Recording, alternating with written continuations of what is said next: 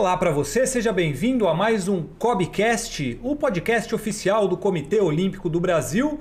Eu sou o Fabrício Cripaldi, estou chegando com mais um episódio do nosso podcast, a gente sempre trazendo aqui os grandes nomes do esporte olímpico brasileiro que fazem o time Brasil se tornar uma potência olímpica cada vez mais forte ao redor do mundo. Antes de falar com a nossa convidada muito especial de hoje, eu queria lembrar a todos que se inscrevam no nosso Cobcast lá no Spotify ou no YouTube do Time Brasil, sempre com os nossos novos episódios a cada 15 dias, o Cobcast. Hoje eu tenho uma convidada aqui, que como eu já falei, muito especial. É um nome de peso, é uma piadinha por conta do esporte que ela pratica, da modalidade dela, que é a Laura Amaro do levantamento de peso. Laura, seja muito bem-vinda ao Cobcast. Muito obrigado pela sua participação. Eu vou começar já fazendo uma pergunta para você, porque você tem uma importância muito grande na história do levantamento de peso brasileiro. Você é a primeira mulher a conquistar uma medalha em mundiais. Fala, por favor, qual foi essa medalha e qual a importância de você ter alcançado esse sucesso tão grande nesse mundial. Mais uma vez, muito obrigado pela sua presença e seja bem-vinda. Nossa, que legal. É, só de ouvir você falando já foi passando um filme na minha cabeça sobre toda a minha história no esporte, né?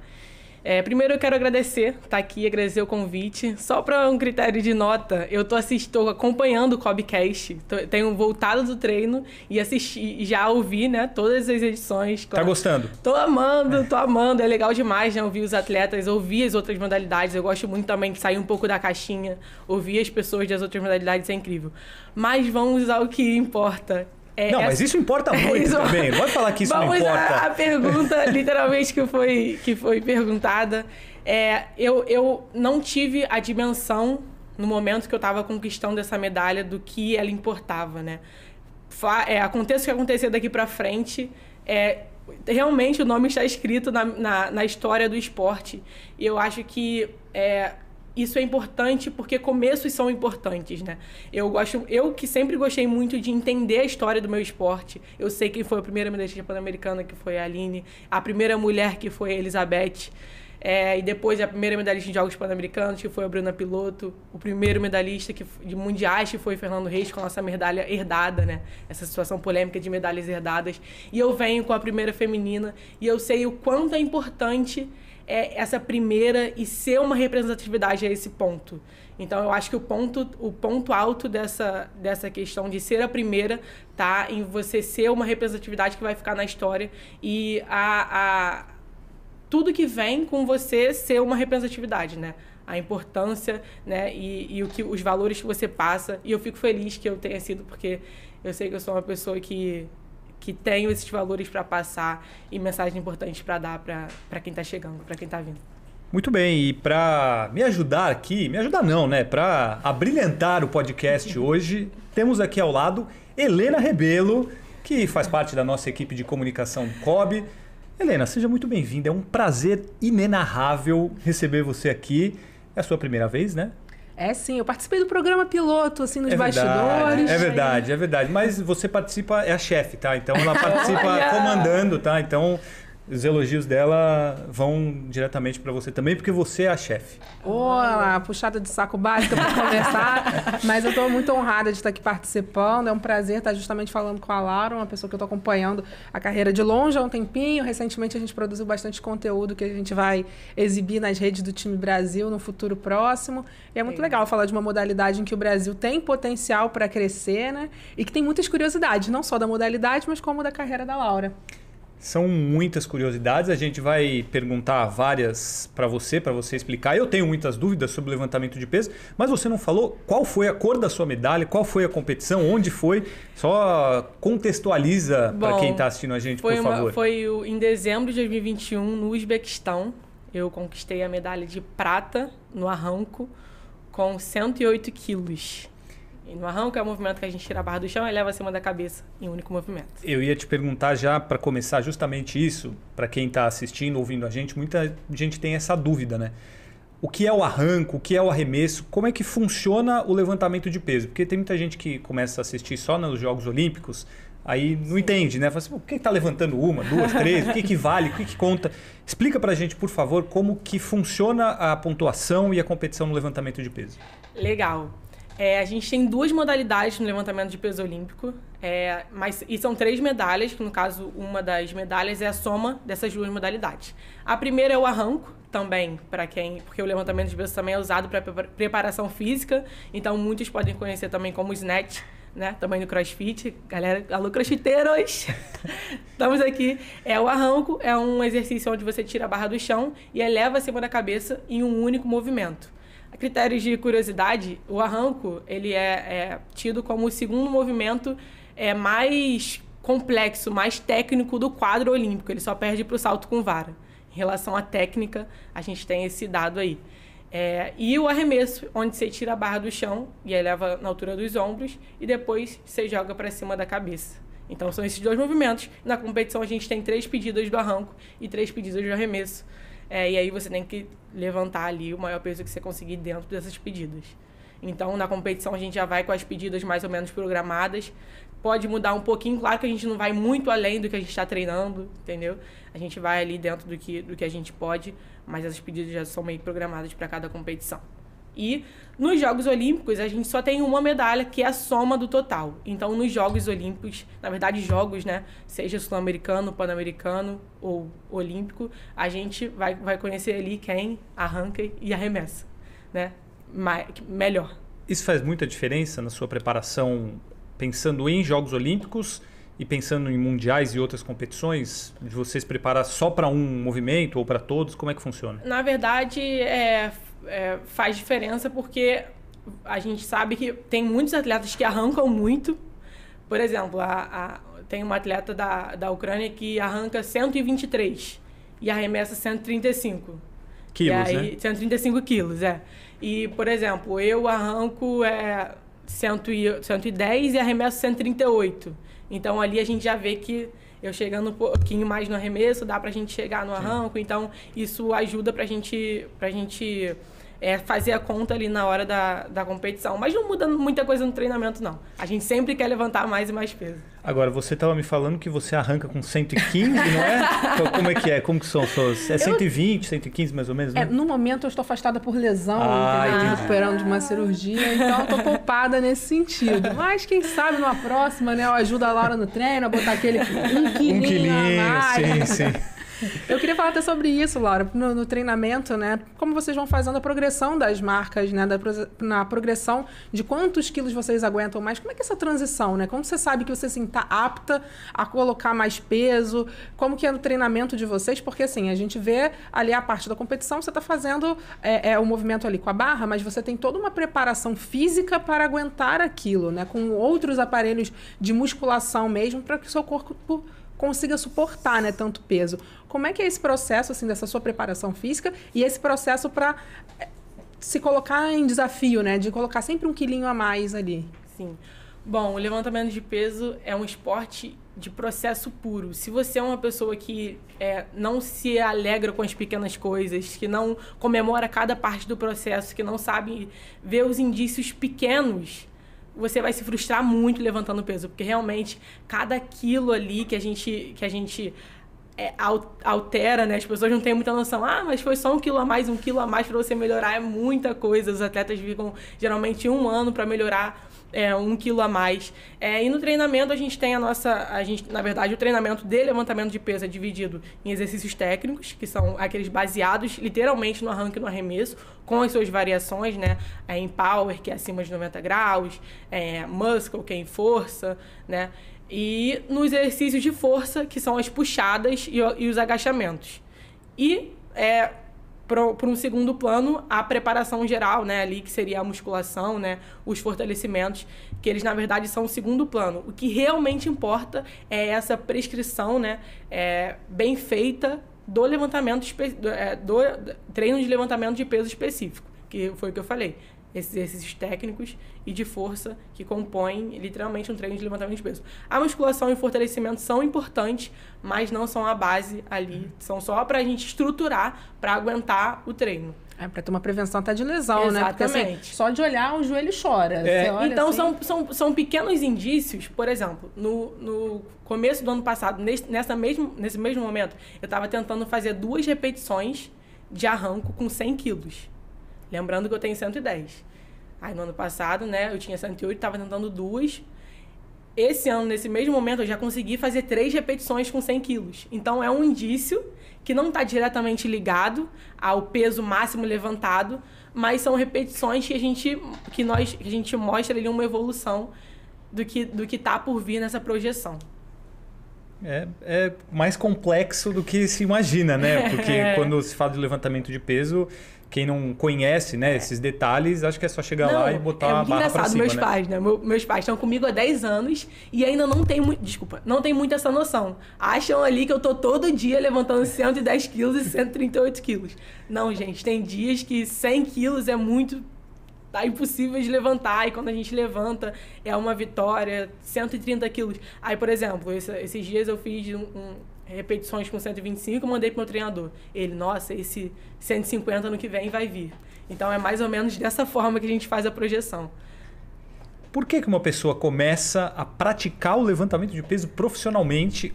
Até bati na mesa aqui. É, praticar profissionalmente, assim, e como foi o seu caso, né? Como você começou e como você vê no geral? Por que, que as pessoas. Porque a gente vê muita gente na academia que gosta de ficar, mas como é que passa para um, ser o esporte da sua vida, assim? Que pergunta legal. Bom, Obrigado. começar bem pelo começo, eu falo que eu comecei a ser atleta por causa da minha rua. Na minha rua, eu moro na zona norte do Rio de Janeiro, muitas crianças, rua sem saída, todas as meninas jogavam bola e todos os meninos brincavam de boneca, podemos dizer assim. A gente jogava tudo, subia em árvore, eh, ia no rio. Então eu acho que o meu repertório motor ali no esporte, ele foi criado ali na minha rua. E o primeiro esporte que eu realmente desenvolvi foi o futebol. Gente, eu amo futebol. Me ch- Me chamem no off pra uma peladinha. É um dos meus hobbies, eu amo futebol. E com 13 anos eu fui meio que chamada, né, para fazer um teste na Marinha do Brasil, no Cefam, de levantamento de peso olímpico. E meus pais falaram comigo que, que o, o pessoa que trabalhava com eles tinha falado isso, que a, a sobrinha dele já estava nesse caminho. Aí meus pais falaram, ah, vamos lá, fui. Aí o cara, levantamento, não tinha, não tinha nem ouvido falar, né? Você nem ia pra academia, Não. nada. Você só jogava futebol na não, rua eu jogava lá. futebol na rua. Eu, na verdade, eu até ia numa escolinha já, já brincava ali, só tinha eu de mulher na escolinha. Já brincava ali com os meninos. É, e aí, quando eu fui fazer o teste de levantamento de pesos, né, fiz lá os exercícios que o meu treinador me passou. Aí ele falou: Olha, fica que você vai ser uma campeã. Eu. Aí virei com os meus pais e falei: Gente, nunca mais vamos voltar aqui. Que negócio chato esse levantamento de peso. Porque eu tava muito acostumada ali com, com, é, correr, com correr, né? Com coisa mais lúdica. E meus pais, sabendo da oportunidade, sabendo que era dentro de um quartel da Marinha, sabendo das oportunidades do esporte olímpico, né? Dali do eu poder virar militar através do esporte. E do que o meu treinador tinha me falado ali na hora, né, naquele momento. Aí meus pais foram, não, vamos só mais um diazinho, vamos mais dois diazinhos. E aí, quando até que eu competi a minha primeira competição. E ali, o levant... eu entendi que adrenalina é essa de levantar peso, de você, na verdade, é você se superar, né? Na verdade, é é uma barra que está na sua frente, e aí é mais pesada. Do, depois foi mais pesada do que eu, né? Depois de um tempo, mas no momento ali mais pesada do que eu achei que poderia. Então, eu acho que esse você se superar através dessa barra que está na sua frente, você conseguir levantar, eu acho que esse gesto de levantar um peso é algo que, que diz muito mais do que só esse, só esse gesto em si. Qual foi a sensação que você teve quando você levantou mais peso do que o seu peso corporal? Assim, qual foi a, a sua reação? Ai, é, são várias sensações é, pequenas, né? E elas se, per, elas, elas se perduram. Por exemplo, eu lembro da sensação de eu levantar duas anilhas. Essa foi uma sensação boa. Uma de 15 e uma de 10. Que a gente, no levantamento de peso, a gente não. Botar duas de 10 não vale. Tem que ser duas diferentes. Foi 65 quilos. Você diz duas de cada lado diferentes, né? Isso, Não duas de 15 cada lado, 10 do é, duas tá. de cada lado diferentes, exatamente. Foi uma sensação assim, caraca, eu sou brava. exatamente. E a sensação também do arranco mais que o seu próprio peso corporal, que também é uma, é uma, uma medida ali, uma métrica que a gente tem no levantamento de peso, que também separa separa uma coisa da outra ali. Então, essa, essas duas marcas foram bem legais. E você falou do seu repertório motor, né? Falou do futebol, agilidade, velocidade. A gente tem aqui essa impulsão, essa potência né, do levantamento de peso essa combinação de fatores te levaram também a. Essa combinação te levou a um outro esporte, né? No gelo. Como você não usava o sobrenome Amaro, talvez algumas pessoas, mesmo as que acompanham o esporte olímpico, não associem. Mas eu queria que você contasse pra gente um pouquinho da sua história no skeleton. Você está buscando a sua primeira participação olímpica no adulto no, no, levantamento de pesos, mas você já tem uma participação no seu currículo. Eu queria que você falasse sobre isso na sua participação dos Jogos da Juventude no skeleton. Cara, que delícia lembrar desse momento no Skeleton. Realmente eu estava ali em 2015, 14 anos, e recebi também ali no Cefam também, né? Que ali é um centro de educação física onde passam muitos esportes, bem sério. E estava tendo essa seletiva para os Jogos de Inverno da Juventude, que seria na Noruega. Você entrou com 13 no levantamento de 13 peso. 13 no né? levantamento de peso, 14 para 15, veio, essa, veio o Skeleton na minha vida. Esque? Skeleton, o é. que, que é isso? Precisei ver vídeo na, na, na, na época para entender, para saber o que seria. É, e aí fui chamada ali para essa seletiva e foi uma combinação perfeita, né? Porque aquele push inicial são 15 metros ali é, de uma corrida bem potente, né? Velocidade, né? E, e força. Então, é, e tudo que eu tinha no momento, que era a herança ali do futebol e o levantamento de peso ali como força na minha vida. E não deu outra. No teste eu fui muito bem, as treinadoras na época eram treinadoras britânicas, gostaram muito e me incorporaram no time para tentar essa vaga para as Olimpíadas de Juventude de Inverno no Skeleton, em Lillehammer, na Noruega, 2016. E foi uma delícia, fizemos três pré-olímpicos, um, na, um nos Estados Unidos, em Lake Placid, um na Áustria, um na Noruega. Classificamos para a Olimpíada da Juventude de Inverno 2016. Você não tinha medo? Porque o Skeleton é aquele que vai correndo, vai no carrinho e aí desce naquela velocidade absurda. Quantos quilômetros por hora chegam?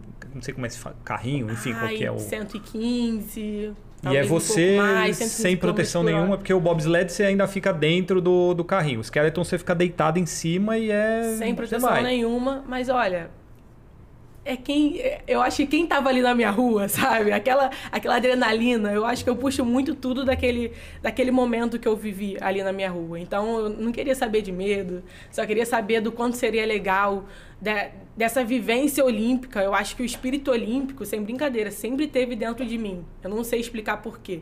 Mas quando falou a palavra Olimpíada da Juventude, eu falei, nossa é uma Olimpíada da Juventude. Então vamos lá, né? Não sei o que eu vou fazer, eu mas vamos lá. Eu não sei o que eu vou fazer. Não, quando eu vi o vídeo, eu falei, é agora que eu vou mesmo. É agora que eu vou nesse lugar mesmo, vamos lá. Mas você fala com muito, muito carinho, muita parece saudade, né, dessa experiência, mas ela ficou, né? Ela, o levantamento de peso se sobressaiu. Como que foi essa decisão, assim, de você entender se você ia seguir uma carreira de atleta de inverno, uma, de, uma carreira no levantamento de peso? Onde você vislumbrou mais, talvez, oportunidade? Enfim, fala um pouquinho desse processo de decisão de volta, né? De abraçar o levantamento de pesos. Boa. Quando eu voltei da Olimpíada de Inverno, a gente teve um resultado ali mediano, é, mas era, era o esperado mesmo para uma primeira temporada, né? As meninas já desciam, tinham um tempo, é, muitas já, já nasceram do lado de uma pista, né? Então era um resultado esperado e a Confederação de, de, de Esportes no Gelo tinha essa perspectiva de continuar me mantendo na seleção e mantendo essa carreira. É, e aí, só que quando eu voltei da Olimpíada, aí a Confederação de, de Levantamento de Peso falou: olha, mas você não vai poder manter os dois, as duas confederações, não veio só de um. E também não tem você não vai poder manter os dois, é um momento que você vai ter que decidir. Então tava eu ali com 15 anos, decidindo para qual lado da carreira esportiva eu ia. Então foi uma decisão que eu lembro que foi difícil e não foi algo que assim, eu, ah, vou, vou em um. Não, conversei com várias pessoas. É, conversei com, com, por exemplo, Edson Mindilati, que é uma nossa estrela da, do bobsled. É, e conversei também com o meu treinador e com pessoas do levantamento de peso, com meus pais. A gente falou, olha, eu acho que aqui no levantamento de peso a gente vai ter a gente vai ter oportunidades um pouco mais palpáveis para o momento. O, o, o skeleton, esporte de inverno, a gente achou no momento que seria algo um pouco mais incerto do que a gente, é, ali no levantamento de peso com 15 anos, no mesmo momento da Olimpíada de Inverno, eu já tinha conseguido a minha primeira classificação internacional, mas abrimos mão. Então acabou que eu viajei primeiro, primeiro pelo skeleton do que para o levantamento de peso, também é um dado legal de se falar. Mas aí, conversando, eu decidi ali ficar mesmo no levantamento de peso. Mas digo aqui que o meu amor pelo, pelo esporte de gelo não morreu. Eu conversei nesse Prêmio Brasil Olímpico com, com a galera da. o presidente da Confederação de, de Esportes de Gelo, com a Nicole. Ela Cara, acompanha também, o eu trabalho da é. Nicole, a gente se acompanha também. É, e eu tenho o sonho ainda de voltar para o bobsled. No caso, o bobsled em si. Talvez o monobob, eu tenho esse sonho. Quem sabe? É, é uma coisa curiosa e alternativa, né? Imagina, por exemplo, você lá, garotinho em Niterói, com seus 15 anos, acostumado com 40 graus, como ela é, cascadura que você é, né? Cascadura. E aí, de repente, você está disputando umas Olimpíadas de Inverno no Skeleton. O que, que seus amigos falavam? O que que, como que era, assim, para as outras pessoas que nunca devem ter ouvido falar do Skeleton, né? Assim, adolescentes, 14, 15 anos, só quer saber de jogar bola tal. E você, não, estava lá disputando uma Olimpíada no gelo. Como que era isso aí? Não, os meus amigos, cara, eles sempre apoiaram muito, assim, as minhas aventuras. Então, por mais que fosse bem inusitado, eles, todo mundo se amarrou, a minha família também se amarrou. Até porque em- nas minhas coisas eu sempre passei muita confiança e muito comprometimento. Todo mundo sabia que não era algo, não sei, de, de doida. Sim. Eu sempre mostrei muita, muita seriedade ali no, no que eu estava fazendo e muito amor. Eu acho que a base de todo o meu trabalho, de toda a minha carreira, tá em eu fazer tudo com muito amor e muita entrega. Seja um podcast com vocês, ou seja, sei lá, uma conversa que eu vou ter só com você. Eu acho que é, o amor e a entrega tá muito presente em todo o meu trabalho, desde a, do futebol, desde a minha rua, como eu sempre falo, até é, hoje a minha carreira no levantamento de peso como, como referência. Então, é, nesse momento na- é, que eu falei do Skeleton, todo mundo ficou muito feliz, acompanhou a corrida. Eu lembro que na minha escola foi assim uma sensação, meu Deus, ela faz Skeleton.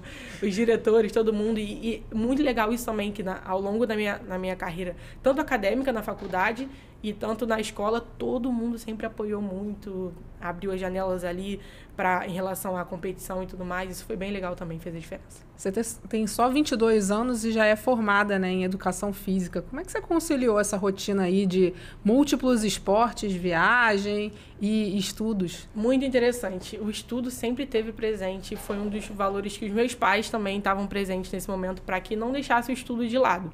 Ali, à medida do possível, na época eu até tinha passado, por exemplo, da faculdade para uma, pra uma federal. Mas eu não ia conseguir manter a federal e o alto rendimento, mesmo que fosse ali nessa fase juvenil, esportivo, então são as escolhas, as escolhas que você faz.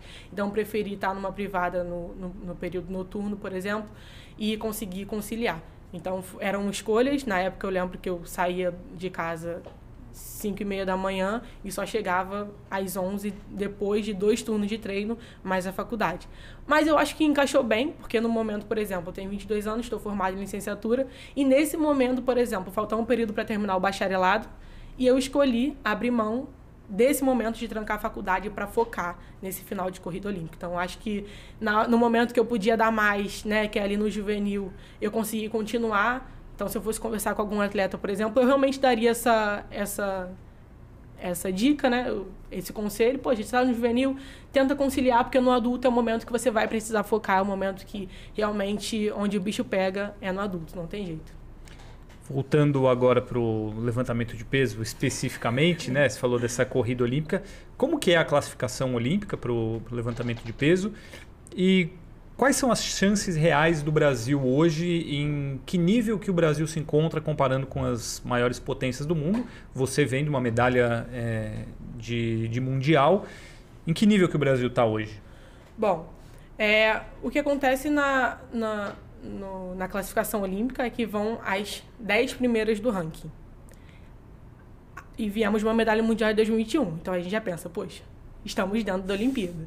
Sim, seria é, tão certo a esse ponto se não tivesse acontecido a mudança de categorias, a diminuição de vagas, né? E com isso a diminuição de categorias. Eram sete, nesse momento que a gente pegou a medalha mundial de 2021, e agora são cinco. Então a vaga está mais concorrida, mas temos chances é, de, de classificação.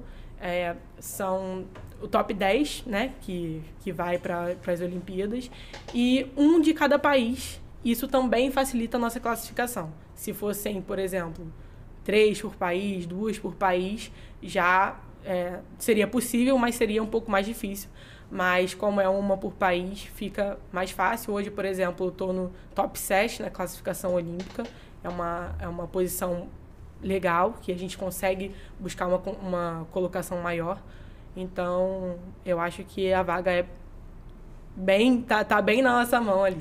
Você falou sobre essas certezas, né, que o levantamento de peso naquele momento em comparação com o skeleton apresentava um caminho mais seguro. É uma modalidade mais antiga, mais tradicional, em que o Brasil também já tinha alguma história, então isso facilitava. Mas imagina a sua incerteza, né, quando você está saindo do juvenil e aí de repente vê tantas mudanças, né, a categoria, a, o Comitê Olímpico Internacional cobrando fortemente a Federação Internacional, muitos casos de doping que abalam a imagem do, do esporte, e aí com essa diminuição das categorias, obviamente obviamente, existe uma mudança nas categorias de peso.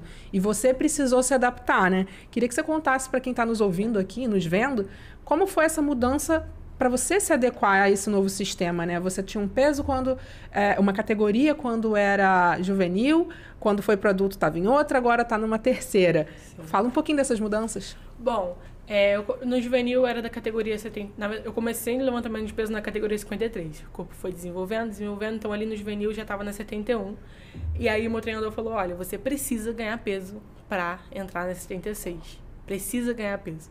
E aí foi esse processo de, de ganho. De... Quando você fala 71, 76, é o, é o seu peso, né? Isso, é a categoria corporal, correspondente categoria ao seu peso. Corporal, isso. O limite máximo. É, Sim. o limite máximo ali da categoria. Então a gente foi nessa jornada para 76. Então foi uma. Eu lembro de eu chegar chorando no treino.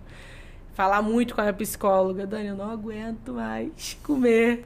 Né, e comer tanto. E, e essa diferença entre comer e comer limpo para ganhar massa porque é diferente, né? Eu não podia ficar comendo besteira. É, mais ainda do que, do que se eu estivesse perdendo peso. Eu tinha que comer realmente bem limpo. E eu lembro que foi uma fase bem difícil, né? Eu chegava no treino e, e queria vomitar, né? Ali de manhã. É, e, na, e aí isso aconteceu, eu fui para a 36 e a 36 foi uma, foi uma categoria boa em que a gente conseguiu uma, o, o ótimo, né? Em relação a peso levantado versus balança. Então, apesar de ter sido muito difícil para chegar, foi uma categoria boa. Inclusive, em 2021, conseguimos a nossa medalha.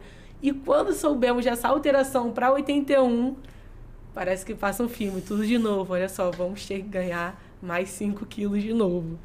E aí eu ainda estou nesse processo. Hoje em dia eu, eu peso 79, é, e aí estou nesse processo de conseguir pesar 81, mas também é essa, essa disciplina em relação à alimentação é muito grande e muita comida para dentro. O que, que acho... foi o seu café da manhã? Tô curiosa para saber aí. Legal! Meu café da manhã foi hoje. Foram quatro ovos, uma fatia de pão com duas colheres de cottage e um bolzinho com uma, uma porção e meia de, le... de whey na verdade, não é whey, é proteína vegetal. Eu uso proteína vegetal, eu prefiro. É, com 40 gramas de aveia, leite vegetal, e aí faz um creminho ali, e frutas vermelhas e banana. Isso é muito pro, pro seu padrão ou não? Porque você está tentando ganhar peso. Tá sendo muito. Isso é muito. é muito. Eu fiquei ali um tempinho comendo. Fiquei umas, umas meia horinha ali só para comer esse café da manhã. E como é que é o, o restante da sua alimentação no dia?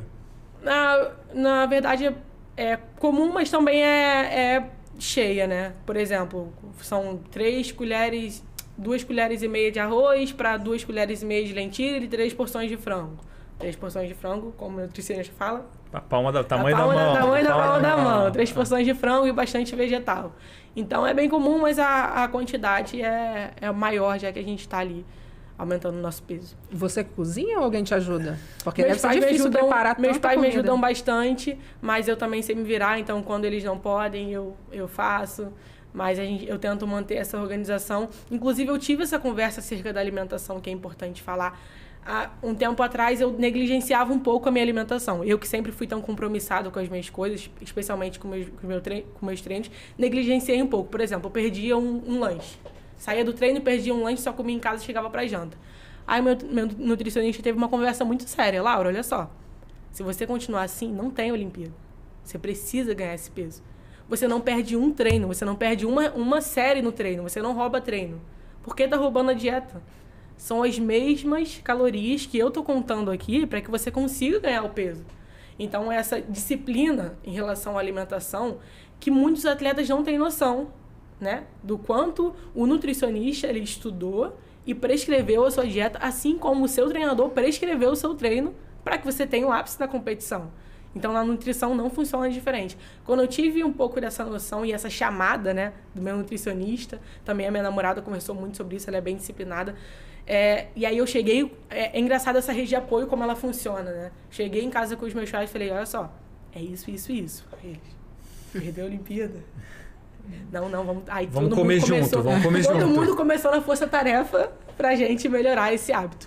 Então é bem interessante também. E não tem um dia que dá aquela escapadinha que você pode comer? Como é que funciona esse lado também assim mais tranquilo da É, da hoje, hoje a dieta permite pelo menos uma refeição livre. Hoje a dieta permite, tem dietas que, que tem momentos que não permitem. Uma no dia ou uma na semana? Não, é uma no dia. Não é, ah, não é um então... dia da semana de refeição livre. Geralmente eu faço uma refeição livre ali na semana. Por exemplo, nesse tipo de dieta é mais legal você não comer a refeição livre é você, você perder uma refeição, às vezes.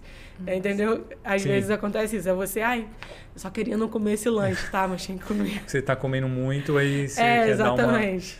Mas olha só, você falando, eu cheguei a uma conclusão aqui. Eu tô mudando de categoria também.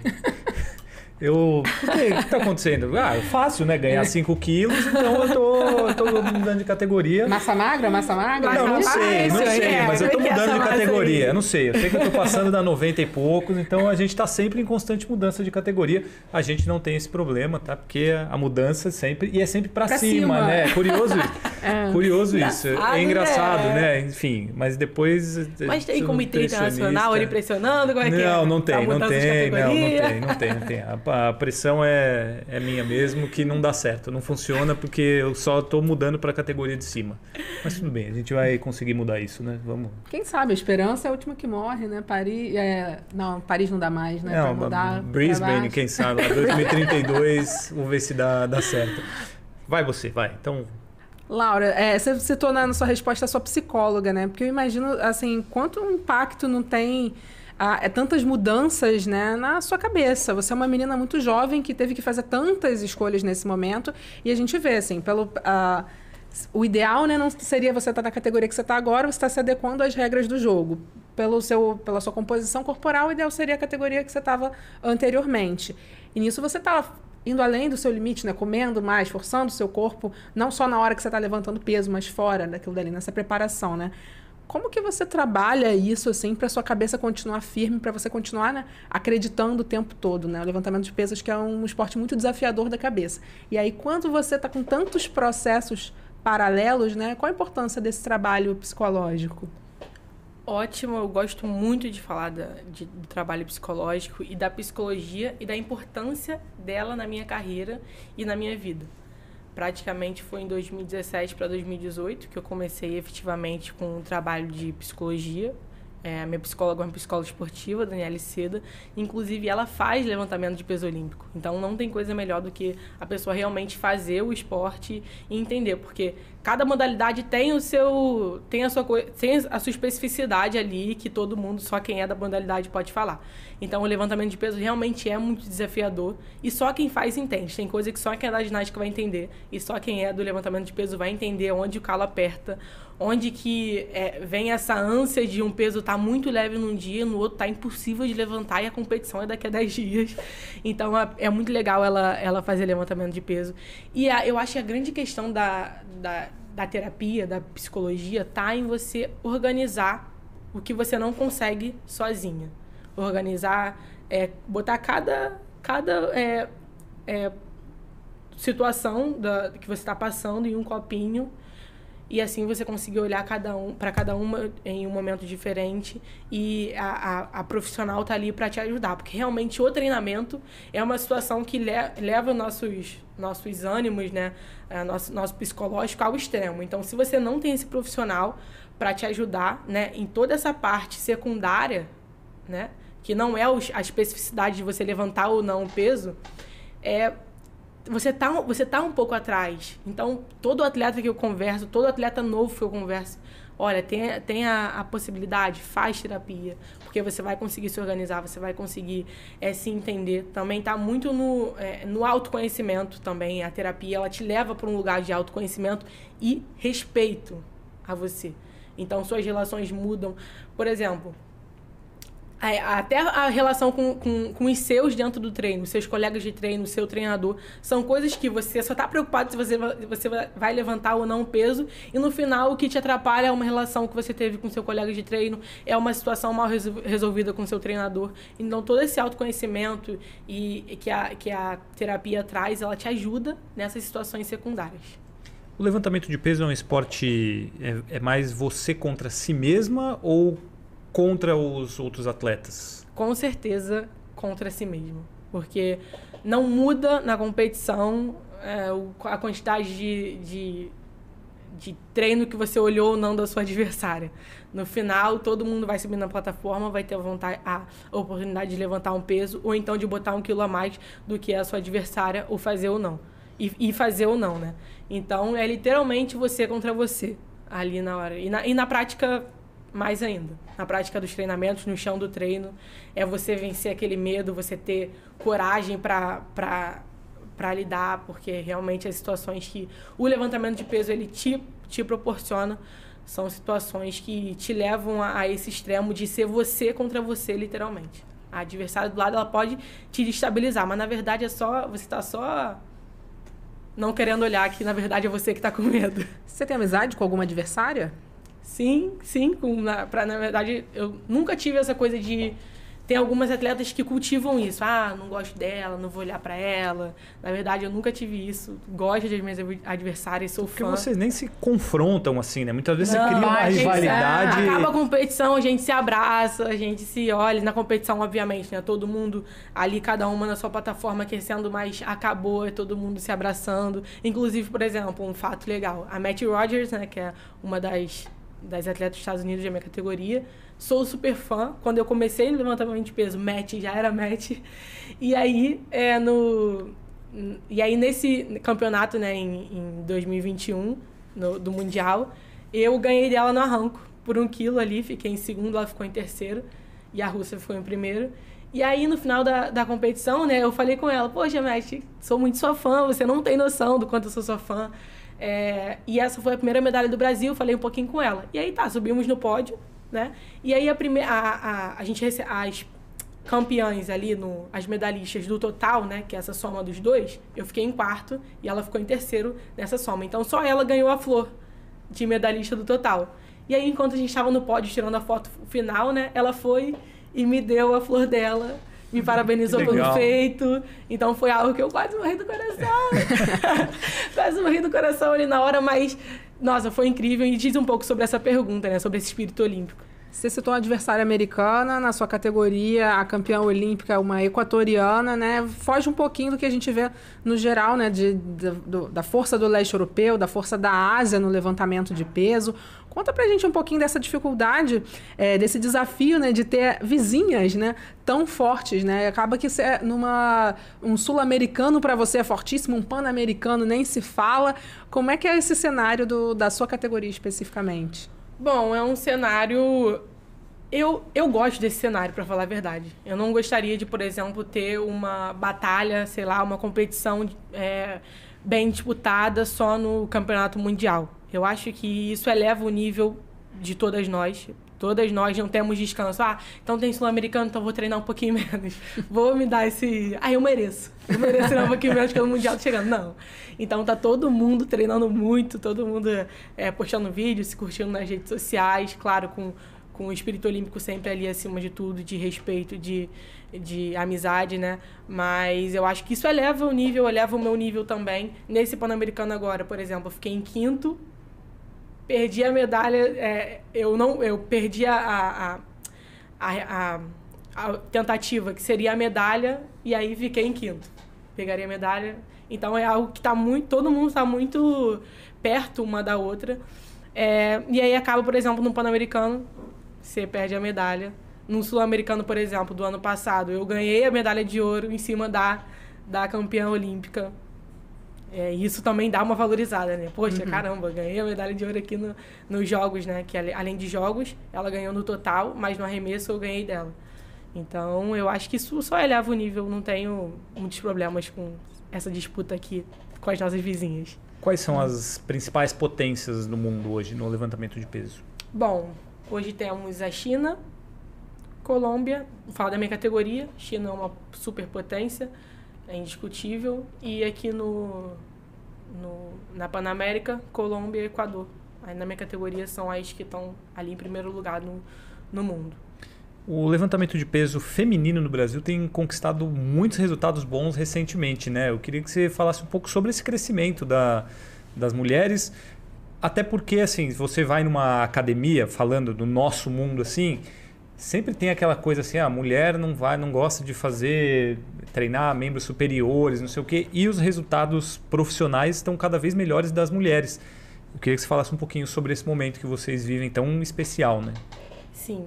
É, isso me lembra um pouco da nossa primeira pergunta, que foi relacionada à importância de eu ter sido a primeira medalhista mulher. Eu acho que vai por esse caminho. Quando eu comecei lá no Cefan, né, com 13 anos, tinham muitas mulheres. As mulheres eram maioria. Hoje são maiorias no meu, hoje são a maioria, né, lá no meu, no meu centro de treinamento. E eu tenho certeza que é por conta desse de ter tido uma primeira. Primeira mulher, Elizabeth Jorge, lá com 43 anos competindo na Olimpíada. Tem noção do que é isso? do que, do que esse valor passa para as mulheres, para as mulheres pretas que, que olharam esse feito e aí continuaram o trabalho.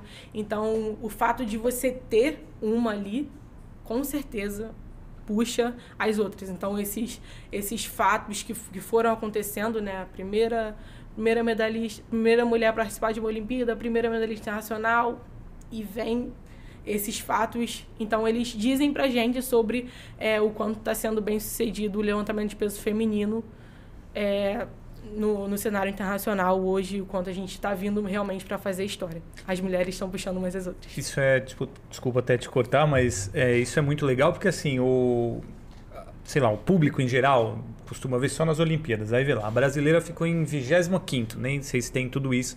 25 no levantamento de peso. Nossa, olha o Brasil de novo, fracasso, não sei o quê.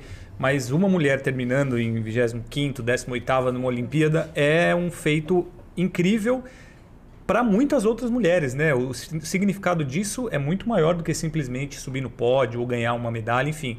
E você trazendo esse, essa, essa percepção é muito legal porque não faz história só quem é campeão ou quem sobe no pódio. É não. É quem representa muita coisa para as outras pessoas, né? E, e, a gente pode sair do. A gente pode sair, por exemplo, dessa caixa do levantamento de peso feminino. A gente, quando a gente vai para o Brasil, quando a gente vai para o número de medalhas do Brasil, estamos construindo, estamos fazendo uhum. história o que fizemos na Olimpíada passada, o que vamos fazer, eu tenho certeza que vamos fazer. Na... Chega a me arrepiar.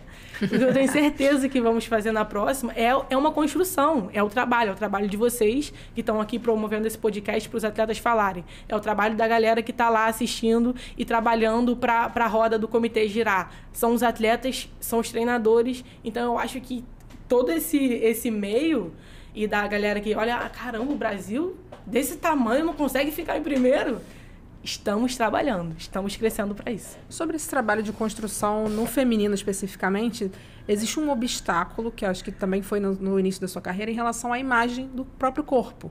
Né? Para as mulheres, imaginar assim, poxa, você vai fazer levantamento de peso, existe um preconceito, existe um tabu. Pô, eu vou ficar muito forte, com o ombro muito largo, como que as pessoas vão me olhar? Corpo é um de homem, né? Corpo que se masculinizado, corpo de homem. Como é que foi para você esse processo né, de aceitação do seu próprio corpo, né, de entender o quão importante os seus músculos eram para a sua modalidade e para a sua imagem, para o seu bem-estar também? Essa pergunta mexe um pouquinho comigo, porque é, foi um assunto delicado durante muito tempo. Quando eu comecei, em 2013, né, que eu falei para as pessoas, simplesmente, é, os meus pais começaram a falar, né, eu também, pô, vou fazer levantamento de peso olímpico levantamento de peso olímpico. Mas você não vai ficar forte, não, né? Você não vai ficar com corpo de homem, não. Você não vai ficar aquelas mulheres musculosas, não, né? Aí eu, não, não, eu não tô. Não é musculação, não, não é bodybuilder, né? É, a gente não, lá a gente faz um movimento só. Então todo toda uma situação para explicar que eu não ia ficar forte. E realmente, por muito tempo, eu me, me omiti, não sei se eu posso falar essa palavra, de ficar forte. Eu, além de não gostar de fazer fortalecimento para não ficar forte. Então, olha só. Se colocava em risco de lesão. O que certos comentários. É, a, a, a, a, profundidade que certos comentários que as pessoas fazem, onde, onde, até onde esse, esse, esses comentários vão. Então, por muito tempo, eu não usava blusa de blusa, blusa de alça. É, então, então, isso acabou atingindo é, um, um lugar dentro de mim que nem eu imaginava só depois da terapia, que eu percebi, ué, por que, que eu não uso blusa regata? Caramba, eu tenho medo de, de as pessoas me julgarem, eu tenho medo desses comentários. E aí foi que lá, lá na terapia foi uma sessão bem, bem difícil, onde eu botei muito dessa, dessas situações para fora. E minha psicóloga falou: Laura, olha só, seu corpo não é simplesmente o corpo de uma mulher masculinizada. É o corpo de uma mulher que levanta mais de 130 quilos em cima da cabeça. De uma mulher que representa o país mundo afora. Que levanta o maior peso é, levantado absoluto da história do, do levantamento de peso brasileiro. Tem coisa mais bonita do que um corpo desse? Bota logo. não? Bota uma regada e vai pra cima. E aí não deu outra. Botou um cropped Hoje em eu só boto um cropped pequeno e bem pra mostrar bem meu trapézio aqui gritando. e hoje em dia eu amo o meu corpo e quanto mais forte, melhor. Quanto mais forte, melhor hoje em dia. Seu corpo e seu cabelo também, né? Pra quem não tá nos vendo, tá só nos ouvindo, a Laura tá de cabelos soltos, cabelos cacheados, com anéis bem fininhos, e de uma cacheada para outra. Eu queria te perguntar da sua relação com o seu cabelo também, porque para mulheres crespas, para mulheres negras, é difícil essa relação com o cabelo. A gente é de uma geração, sou mais velha que você, mas são gerações que foram, é, cresceram, né, ouvindo que o cabelo liso era um cabelo bonito. Você está falando tanto de empoderamento, eu queria entender também é, como o seu cabelo faz parte desse processo de empoderamento, de fortalecimento seu. Hum, que pergunta linda. Muito obrigada por essa pergunta. É, na, eu lembro que foi, foram, foram processos que aconteceram na pandemia. Então, a pandemia foi um momento de muita, muita reflexão, né? Então, ali na terapia também, a gente fazia é, bastante a distância. E nessa volta também eu refleti muito sobre todas essas questões que a gente está abordando agora. Então, meu cabelo foi uma situação que a pandemia me causou. Eu não sei, sinceramente, se não tivesse a pandemia, se eu ia, meu cabelo, se eu ia ter tido esse processo, essa coragem, né? Então foi algo que aconteceu. E aí no final da, da de 2020 ali, já tava com a, a raiz, né? A gente fala raiz bem, bem grande. Eu falei, cara, as minhas amigas também, algumas amigas que já tinham tido coragem, então essa importância de novo de as pessoas primeiro terem, terem a coragem de fazer e puxarem as outras, né? E aí eu falei, cara, eu acho que eu, eu mereço me ter de volta eu acho que meu cabelo merece essa, essa, minha, essa minha chance.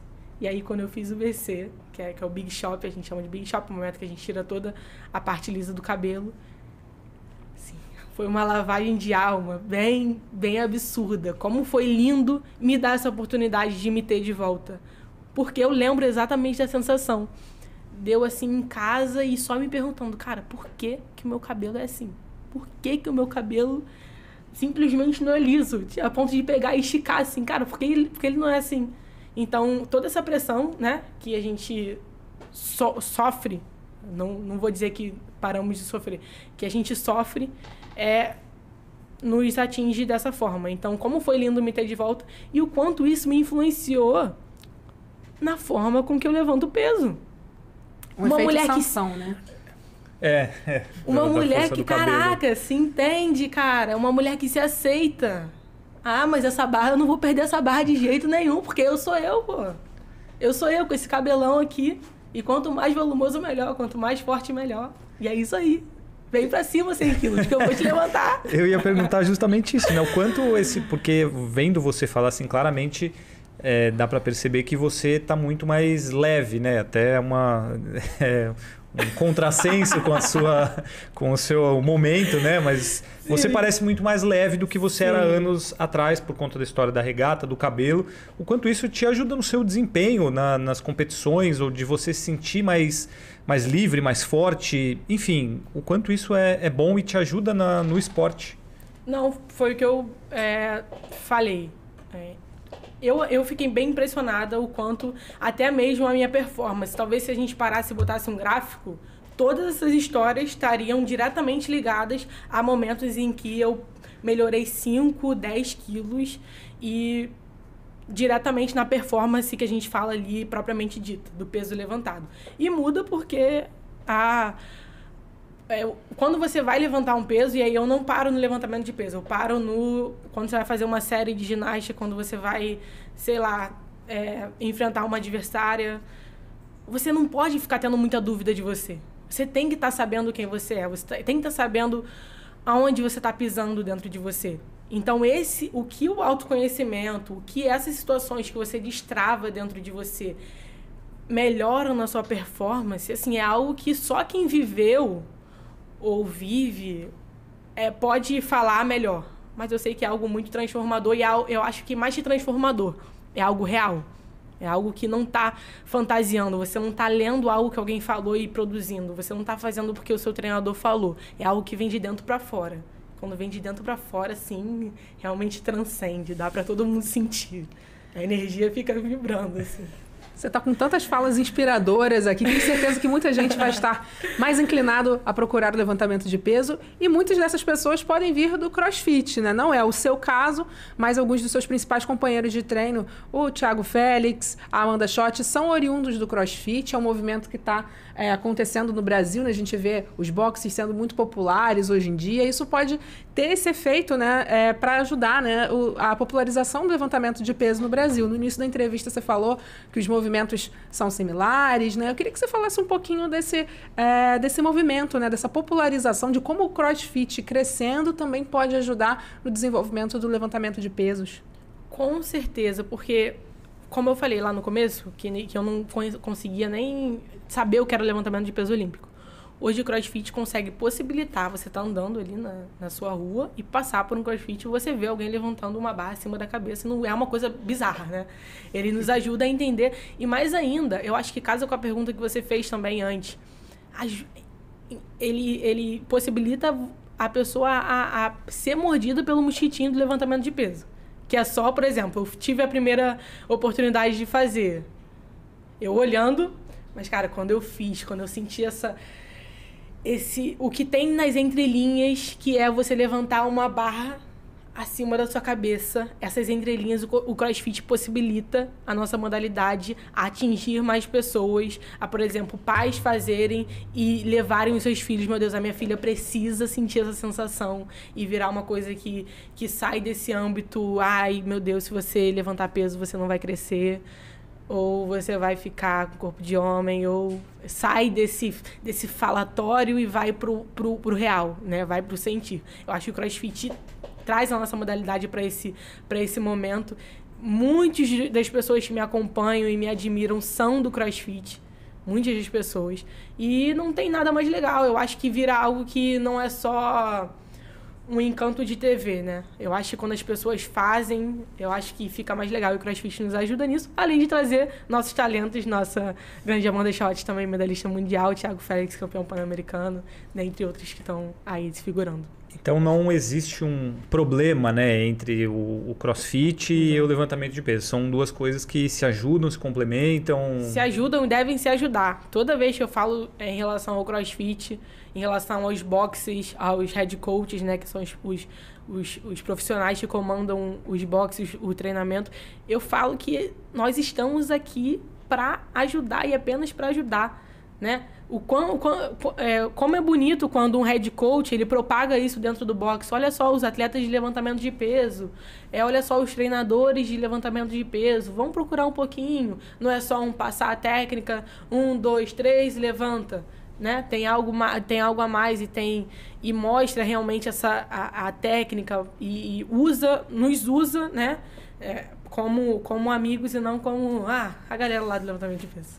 É legal você falar isso, porque muita gente tem aquela imagem também que o crossfit é, ah, vai empurrar pneu de trator, subir corda até o teto, que é, que é só é, correr em torno do quarteirão. Não, tem uma importância grande também no, no levantamento de peso hoje em dia, né? Não, exatamente. É, o CrossFit ele tem a sua, a sua metodologia e eu acho mais bonito ainda, como eu disse, quando essa metodologia e quando os treinadores, especialmente os treinadores principais, os donos, eles realmente vão procurar onde se deve procurar. Entendeu? O, a especificidade, levantamos mais peso, né? Os treinadores estão ali, estudaram por anos e têm um conhecimento específico da modalidade. Então é ali que você, você deve procurar e você deve é, é, dar essas munições para os professores do, do seu box que vão trabalhar com com as pessoas, né, com, com os alunos e não vão causar lesões, vão passar a técnica de uma forma melhor. Eu acho que o CrossFit é lindo e ainda mais lindo quando ele está bem amparado, né?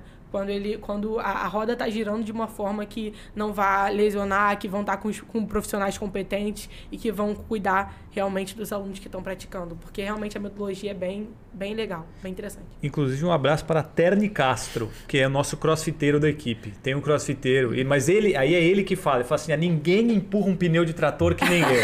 aí isso é dele. Então. Ah, é, não, mais ou menos. Mais ou menos. Precisa melhorar, precisa melhorar. No, no a categoria está abaixo da sua. É, está abaixo da sua. Um abraço para Terni Castro. Um abraço. Eu vou fazer a minha última pergunta, né? Porque infelizmente o nosso tempo está acabando, que é um tema delicado dentro do levantamento de peso. Você falou muito de empoderamento, você tem um estimulante natural, né? Que foi esse seu é, despertar, você se libertar de muita coisa.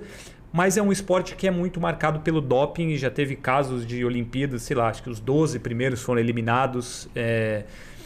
Como que é estar num esporte que muitas vezes é tão marcado por conta disso e inclusive as mudanças de categoria têm a ver com a, o doping também, né? Fala um pouco sobre esse lado que acredito que atrapalhe muito vocês que, que jogam Sim, limpo, né? Exatamente. É, desde a minha da, da Olimpíada da Juventude lá em Lillehammer, eu entendi esse playthrough tinham muitas ações né, lá, lá dentro do, da Olimpíada, especialmente essa, essa da juventude, né, que estimulam você a entender o jogo limpo e, mais ainda, os valores olímpicos da amizade, da cooperação, é, tu, toda essa energia olímpica que não combina com ultrapassa, não combina com, com tudo isso que o levantamento de peso vem é, trazendo como fama e que o Comitê Olímpico Internacional vem caindo em cima da da Federação de Levantamento de Peso para acabar. Então eu digo que isso me atingiu. É, enquanto eu era juvenil ali, eu não entendia muito bem, estava só competindo na, na sub-17, sub-20, e nessa, quando a, a, veio essa situação da categoria, especificamente do número de medalhas herdadas que começaram a aparecer, que tiveram os estudos de, de casos passados. Por exemplo, a Lídia Valentim, que é uma atleta que eu admiro muito espanhola, ela conseguiu três medalhas olímpicas herdadas. O Fernando trouxe a nossa primeira medalha também herdada. O que seria se ele não tivesse subido realmente no pódio? Esse gostinho que eu tive de ter a primeira medalha subindo no pódio. Então, cara, existe coisa mais é, é, é, antes desportiva do que uma medalha herdada? Então, realmente, é, uma, é, um, é um caso bem, bem complicado e a gente vem sofrendo as consequências em relação a essa diminuição. Eu não acho que a gente mereça sair do, do quadro. Eu acho que é, a, federação está tomando as suas providências para para que os casos diminuam e a gente vê notoriamente pela, pela diferença de, de nível competitivo que se dava há, há sete anos atrás, né? onde 123 era sexto. 123 de arranco, por exemplo, que hoje é ouro, era sexto. Então fazia muita diferença. É muita diferença. Fazia muita diferença. Realmente, você via as mulheres, você via isso aí. Essas mulheres aí realmente estão bem calmas. Hoje você olha para o lado. Calmas. Hoje você olha para o lado e você sente essa disputa mais justa. Você sente que é possível você conquistar resultados mais expressivos é, sem precisar é, é, imaginar que alguém está recorrendo sem se sentir tentado, porque um atleta pode se sentir tentado também, né? A, diante de uma, de uma competitividade desleal. Sim. Não, com certeza, faz toda a diferença, inclusive até para esse lado é, da, de você continuar fazendo o que você tem, porque você sabe que você tem a perspectiva para isso. E até numa, numa cilada é, é interessante que eu estava pensando aqui. É, quando eu quando eu acabei o meu, o meu, a minha competição juvenil, meu ano juvenil, né, que foi o ano da pandemia, perdi o ano juvenil, acabou tudo. Agora não tem mais como pegar medalha mundial, porque a gente só vai para figurar e não tem como. Então eu acho que também essa essa sanção e tudo que, so, que tudo que toda essa mudança nesse sentido fez com que o jogo mudasse. Fomos pro Mundial e conquistamos a, a nossa medalha. E também mudasse no, mudasse no sentido de acreditar, né? Porque é, naquele momento, por exemplo, eu falava, cara, ninguém acreditou nessa medalha. Tipo, nem mesmo alguns treinadores assim, cara, a galera não acreditou. E depois eu pensei, cara, você quer fazer algo difícil e você quer que todo mundo vá lá e fale assim, olha só, vai lá que você vai conseguir. Cara, é algo muito difícil. E olha só como hoje a, a, você tá ali junto com as meninas. A medalhista olímpica tá aqui do seu lado. Então hoje tudo isso fica muito mais possível e aí a gente acaba não caindo nessas ciladas, porque também muita coisa é projeção da galera que não conseguiu lá atrás. Pra galera era realmente impossível, cara. Pra galera era assim, realmente impossível. Se não tomar, é impossível. Aí a galera vai projetar em você, olha só, não vai dar. Mas aí você tá aqui, não. Dá sim, olha aí. Olha aí o jogo acontecendo. Olha aí todo mundo é, fazendo teste toda hora e, e, e o jogo virando. Não vamos cair na projeção deles, não. Continua no seu trabalho, não fica dependendo de, da galera é, é, falando para você, olha só, batendo palminha para você conseguir algo muito difícil. Só segue no seu trabalho que, que as coisas vão andar. Doping não combina com esporte, a gente sabe disso desde que o mundo é mundo, né? Mas nem todo mundo leva isso a sério.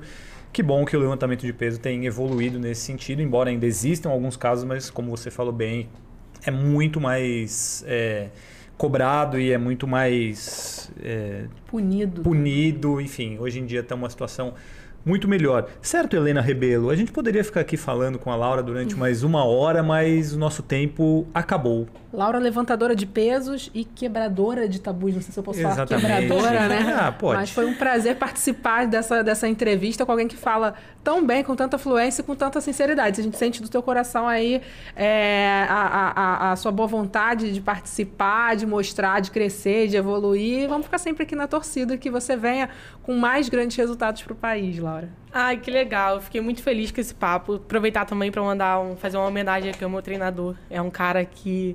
Carlos Aveiro. É um cara que. Desde aquela mensagem que ele me disse, ó, você, é, fica que você vai ser uma campeã, ele me ensinou muitos valores, valores esses além do esporte. Não é só sobre levantar peso, existe uma energia por trás, toda essa gentileza que a gente vai gerar, é, todas essas, essas oportunidades que a gente vai, vai gerar, né?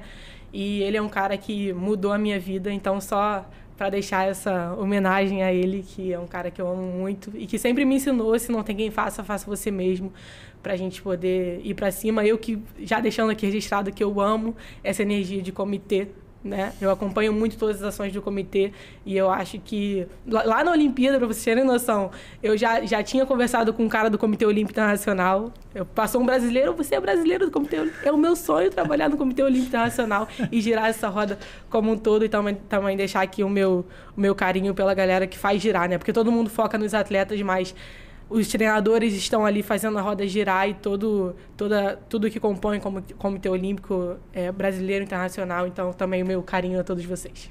Muito obrigado, né? Falo em nome de todos. Muito obrigado e agradeço mais uma vez a sua participação. Você deu uma aula para a gente aqui de simpatia, de educação, de humildade, empoderamento, enfim, muito muito legal a sua participação. Muito obrigado e a gente espera receber você aqui em breve novamente, quem sabe com uma medalha, né? Quem sabe depois dos, dos, Jogos Olímpicos, Pan-Americanos, enfim, enfim, você retorna aqui com uma medalha, mas muito, muito obrigado pela sua participação. Foi um prazer enorme receber você aqui. Eu que agradeço. Obrigada, gente. A gente tem que acabar, certo? Vambora. Que pena. Obrigado a você também, viu, Helena Rebelo? Espero que você volte aqui, que você não fique apenas chefiando, que você venha aqui e faça o trabalho, né, dos, dos mais... Dos, dos, menos privilegiados aí, não, que não somos chefes como você, mas espero que você volte. Muito obrigado, foi um prazer recebê-la aqui também. Prazer foi meu. Bom, é difícil a gente ver, né? Como é que é, poxa, não interromper o entrevistado, não falar junto. É bom a gente sentir na pele um pouquinho para ver, mas é isso. Mais um episódio do Cobcast foi um prazer participar. Muito obrigado. Obrigada, Obrigado a todo mundo que acompanhou mais essa edição do Cobcast. Lembrando que estamos no Spotify, estamos no arroba Time Brasil. Arroba Time Brasil não, né? No Time Brasil no YouTube, arroba Time Brasil, são todas as nossas redes sociais também que você acompanha tudo que é feito pela nossa equipe de comunicação do Comitê Olímpico do Brasil. Obrigado a todos mais uma vez, um grande abraço e até a próxima. Tchau.